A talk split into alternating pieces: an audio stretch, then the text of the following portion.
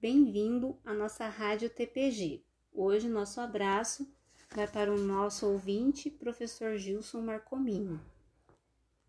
O entrevistado de hoje será o nosso aluno em Tecnólogo de Processos Gerenciais, Eduardo Roberto Gouveia. Falaremos sobre a administração no caso dos 33 mineiros chilenos. Antes do começo da nossa entrevista, vamos lembrar um pouquinho desse caso. No dia 5 de agosto de 2010, um desmoronamento deixou 33 operários presos na mina de São José, situada no deserto do Atacama, no Chile. Eles ficaram incomunicáveis a 600 metros de profundidade durante 17 dias e foram descobertos pela equipe de resgate e sondagem. Foram resgatados após 69 dias presos.